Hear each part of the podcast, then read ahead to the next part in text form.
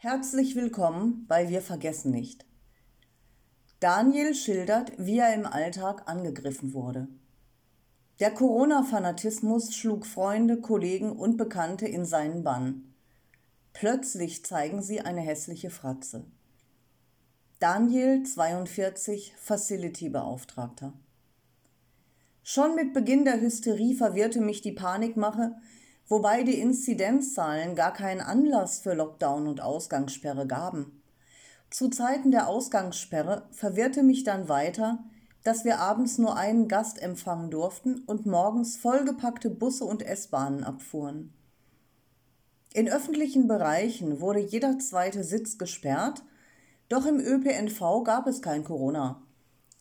Zudem wurde in unserer Innenstadt, die etwa eine zwei Kilometer lange Straße durchfährt, ein Abschnitt von rund 200 Metern mit der Maskenpflicht ausgewiesen. Wie absurd.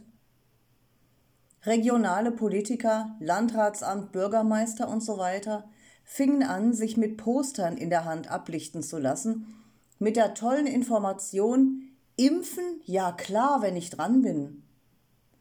Zu diesem Zeitpunkt war ein Impfstoff noch gar nicht zu erwarten. Wieder wurde ich skeptisch und begann, mir Informationen zu suchen und diese auf Facebook zu posten, da eine objektive Bewertung in den Mainstream-Medien schlichtweg nicht stattfand. Man beklatschte alles, was von oben kam. Als dann urplötzlich doch ein Impfstoff herauskam und Millionen an Dosen geordert wurden, war ich schon fast komplett raus aus der Plandemie. Mit meinem Aufbäumen gegen die ganze Corona-Politik und die Berichterstattung begann die Spaltung der Gesellschaft auch bei mir zu Hause. Mein Freund hatte sich direkt beim ersten Schwung Genplörre von seinem Arbeitgeber verimpfen lassen. Daheim am Tisch mit seinen Eltern wurde ich von allen dreien bequatscht. Es wäre doch so sozial und wichtig, sich konform zu verhalten. So rettet man Leben. Nicht nur das eigene, auch das der Menschen im Umfeld. Meine Gegenargumente wollte keiner hören. Die Corona-Leugner wurden erfunden. Schlussendlich ist die Beziehung zu meinem Freund dann auch nach einem Jahr voll Reibereien nach sieben Jahren zu Bruch gegangen. Die gemeinsame Wohnung wurde gekündigt, ich zog in eine eigene. Es war eine sehr harte Zeit. In der Arbeit wurde bei mir 3G eingeführt. Ich wurde zum Pandemiebeauftragten ernannt. Was ein Glück für alle anderen, denn ich hatte mich zu testen und dies gegenüber meinem Arbeitgeber nachzuweisen. Es war eher eine lockere Überwachung, so dass ich selbst sehr selten Tests machen musste. Der große Vorteil dieses Postens war, ich fand Gleichgesinnte unter den Kollegen. Es gab tatsächlich noch ein paar normale Menschen. Noch heute haben wir eine WhatsApp-Gruppe, in der wir uns austauschen. Bis dahin hatte ich persönlich keine schlimmen Sachen erleben müssen. Ich konnte mich den ganzen Bestimmungen entziehen. Dankbar bin ich heute dafür, dass mir der geliebte Gang in eine Bar nicht mehr abgeht.